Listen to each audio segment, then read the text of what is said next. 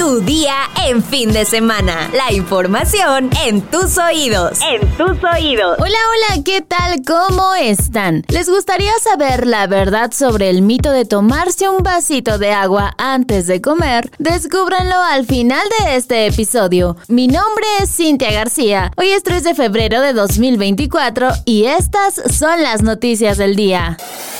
Nación. Las corridas de toros se podrán llevar a cabo en la Plaza México el próximo domingo 4 y lunes 5 de febrero, así lo determinó un juez. Esto luego de que dos días después del regreso de esta actividad en la capital del país se suspendieran provisionalmente. El recinto de la Ciudad de México presentó una queja por la suspensión, la cual fue admitida y turnada al magistrado Gaspar Paulín Mendoza para que determine la resolución en un lapso máximo de 48 horas. Mediante un comunicado, la Plaza México compartió. Nos es muy grato hacer de su conocimiento que derivado de las acciones de defensa promovidas por la empresa en contra de la suspensión provisional, nuestro recurso de queja fue resuelto de manera favorable y por unanimidad el día de hoy por el décimo tercer Tribunal Colegiado de Circuito, por lo que se reanudan los espectáculos taurinos en la Plaza México. Asimismo, reiteraron su compromiso con la defensa firme y decidida de esta tradición y riqueza cultural, de la que señalaron están orgullosos Respetamos a quienes opinan diferente. Tenemos certeza que son más las cosas que nos unen que las que nos dividen y confiamos en que prevalecerá el respeto, el orden y la concordia entre todos. Finaliza el escrito. En lo personal, yo no estoy de acuerdo con estos espectáculos, pero ¿ustedes qué opinan? ¿Están a favor o en contra de las corridas y por qué? Déjenlo en los comentarios. Estados. El jefe de gobierno, Martí Batres, se refirió a la polémica por la eliminación de las corridas de toros en la Ciudad de México. En conferencia de prensa, luego de presentar el programa Octli 2024 en el Museo de la Ciudad de México, el mandatario aseveró que no se ha reunido con asociaciones taurinas y señaló que si bien es una polémica fuerte, se trata de un debate judicial. Por ahí salió un tuit que yo iba a recibir a las asociaciones de taurinos. Pues no, ni siquiera me lo han pedido. Entonces no he recibido asociaciones de taurinos. Sabemos que es una polémica fuerte, tiene sus cauces en los que se está debatiendo. Es un tema que en parte es un debate judicial ahora. Entonces, bueno, pues por esos cauces se, está atendiendo y pues eh, nosotros estamos atentos al respecto.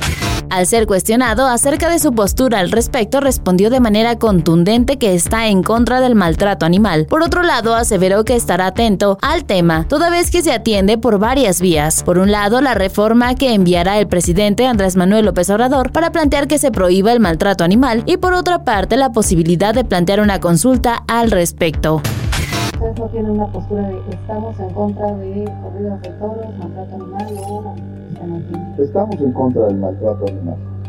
Muchas gracias. Mundo. Nicolás Maduro en Venezuela, Evo Morales en Bolivia, Juan Orlando Hernández en Honduras, Gustavo Petro y Ernesto Samper en Colombia, Manuel Noriega en Panamá, Roxana Valdetti en Guatemala, Desi Burtes en Suriam y Jean Bertrand Aristide en Haití son algunos de los políticos de América Latina y el Caribe a los que se cuestionó por presuntas sospechas de nexos con el narcotráfico en los últimos 50 años. Petro, Samper, Hernández y Burtis son los únicos presidentes o expresidentes de América Latina y el Caribe procesados por narcotráfico. A Noriega se le condenó a prisión en Estados Unidos y Francia, pero nunca fue presidente. Maduro, todavía en el cargo, afronta una oferta de 15 millones de dólares por su captura de Estados Unidos por narcoactividad. La vicepresidenta Valdetti sí está acusada por narcoactividad en Estados Unidos, mientras que Morales y Aristide jamás enfrentaron a la justicia. Hace algunos meses, el colombiano Nicolás Petro, hijo del presidente Petro, confesó en 2023 que inyectó dinero del narco a la campaña de su padre en 2022. Petro, que gobierna de 2002 a 2026, reiteró su inocencia. Por presuntos nexos con el cártel de Sinaloa, Juan Orlando Hernández Alvarado, presidente de Honduras de enero de 2014 a enero de 2022, fue extraditado a Estados Unidos en abril de 2022 acusado de enviar 500 toneladas de cocaína al mercado estadounidense de 2004 a 2022. También se le denunció por recibir un millón y medio de dólares en 2013 de ese cártel para su campaña presidencial de ese mismo año. Hernández negó los cargos. A Morales, presidente de Bolivia de 2006 a 2019, se le atribuyó un profundo nexo con el contrabando de drogas por liderar a los productores de hoja de coca, materia prima de la cocaína. El más reciente episodio involucró al presidente de México, Andrés Manuel López Obrador, luego de que tres diferentes medios publicaran el martes que el cártel de Sinaloa habría aportado 2 millones de dólares a la campaña del hoy mandatario en los comicios de 2006. Los reportes basados en indagatorias de la Administración de Control de Drogas de Estados Unidos, DEA por sus siglas en inglés, y negados por López Obrador, precisaron que el cártel giró el dinero a asesores de la campaña del entonces aspirante presidencial opositor a cambio de que, en caso de ganar, facilitaría las actividades narcotraficantes. No hay pruebas, alegó López Obrador, aferrado a su inocencia. El caso reconfirmó las historias que proliferaron por más de cinco décadas sobre maletines repletos de dólares, firmas fantasmas, operativos logísticos de supuesta legalidad y múltiples rutas financieras y comerciales que permitieron a los cárteles del narcotráfico empoderarse en la política de América Latina y el Caribe con maniobras ilícitas. Espectáculos. Car Warriors, conocido por su papel como Apollo Creed en la famosa saga de películas Rocky, donde compartió pantalla con Sylvester Stallone, falleció el pasado primero de febrero, pues su manager Matt Luber, quien dio a conocer la noticia. Asimismo, la familia de la estrella comunicó que su muerte ocurrió mientras dormía pacíficamente. Carr participó en más de 75 películas y series de televisión durante sus 50 años de carrera, destacando en títulos como Depredador, Happy Gilmore y The Mandalorian, entre otros. En esta última también incursionó como director. No obstante, fue en 1976 cuando alcanzó la cúspide de su fama con su interpretación del personaje Apollo Creed, el archienemigo inicial de Rocky Balboa, quien luego se transforma en su amigo y entrenador. En el pasado, Stallone y Waters tuvieron un desacuerdo. Sylvester había solicitado a su colega el permiso para utilizar imágenes de películas anteriores de la franquicia en Rocky Balboa, pero Carr se negó y presionó para obtener un papel real en la película a pesar de que Apollo Creed había fallecido en Rocky 4. Stallone rechazó la propuesta y contrató un actor similar para filmar las secuencias de las peleas que formaban parte de los flashbacks. Posteriormente lograron reconciliarse. Waters permitió que Sylvester usara su imagen para la secuela de Creed, donde Michael B. Jordan interpreta al hijo de Apollo. En un comunicado que anunciaba el fallecimiento de Carl, la familia concluyó expresando: Será reconocido en todo el mundo con el paso de las generaciones. Era un hermano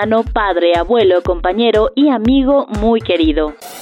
Tomar agua antes de las comidas ha sido una práctica común en muchos programas de pérdida de peso, pero ¿realmente tiene un impacto significativo? De acuerdo con el doctor Oliver Curtin Clarins, director del grupo Clarins y autor del libro Bella en el plato, comparte un truco infalible, beber un gran vaso de agua aproximadamente 20 minutos antes de las comidas. Este hábito, según el especialista, reduce la sensación de hambre y fomenta elecciones alimenticias más conscientes de igual modo, investigaciones como las lideradas por la profesora Helen Paretti de la Universidad de Birmingham indican que las personas que incorporen este hábito consumiendo medio litro de agua antes de las comidas principales tienden a perder más peso durante sus programas de dieta. Pero como siempre, es crucial combinar este hábito con una dieta equilibrada y un estilo de vida activo. Ahora sí, vámonos con nuestra sección favorita, los comentarios. Sobre los tamalitos de ayer, Edgar Vázquez Moreno nos dice, yo quiero tamales, gracias por alegrar mis mañanas con tu buena vibra. Saludos. Y Max Cinesio nos comenta, ¿dónde fueron los tamales? Yo sí quería uno. Pues ya somos tres, porque yo también me quedé con ganas de un tamalito. En otros temas, Gabo Robles nos dice, el que no vive en México no debería votar. Punto. Si le preocupa mucho, que vaya a votar a su sección como debe y punto. Grueso el tema de seguridad y falta de candidatos, pero más abrazos. Gracias por tu comentario, Gabo. Barbuvier también nos dice, estaría bien que Galvez fuera la central de abastos de la Ciudad de México para que vea realmente cuál es su nivel de popularidad. Y la Suprema Corte de Justicia de la Nación está demasiado corrupta porque no ven por el pueblo de México. Gracias por tu comentario, Barb. Sara Magali Rojas nos dice, excelente fin de semana. Saludos desde San Juan del Río Querétaro. Un saludo hasta San Juan del Río Querétaro. Y finalmente Armand nos comenta, excelente día voz bonita, ojalá y la Profeco de veras tome acciones en contra de estos. Pelafustán.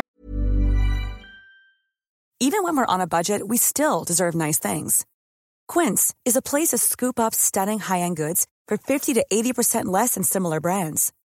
They have buttery soft cashmere sweaters starting at $50, luxurious Italian leather bags, and so much more. Plus, Quince only works with factories that use safe, ethical, and responsible manufacturing. Get the high-end goods you'll love without the high price tag with Quince. Go to quince.com/style for free shipping and 365-day returns. Que encarecen un líquido vital. Valoramos mucho sus palabras y como siempre muchas gracias a Oscar Cañas, el encargado de la postproducción de este episodio. Ahora sí, ya estás informado, pero sigue todas las redes de El Universal para estar actualizado. Si te gusta este podcast ya sabes qué hacer, compártelo para que lleguemos a más personas. Además, no te olvides de activar tus notificaciones para no perderte ningún episodio. Recuerda que estamos de lunes a domingo. Y mañana sigue informado en tu día en fin de semana con El Universal. Tu día en fin de semana. La información en tus oídos. En tus oídos.